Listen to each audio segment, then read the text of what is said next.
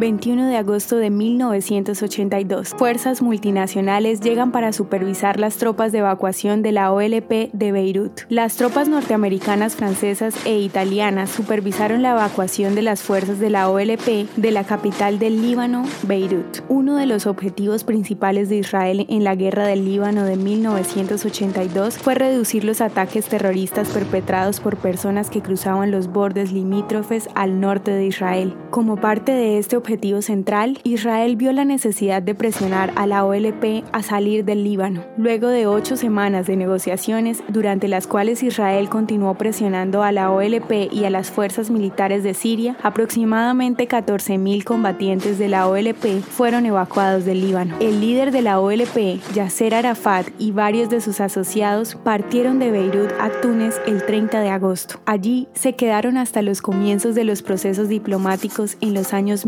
1990 entre Israel y la OLP. En octubre de 1983, el grupo Hezbollah, recientemente formado, atacó el cuartel de una de las fuerzas multinacionales pacificadoras, matando a más de 240 militares de Estados Unidos y Francia.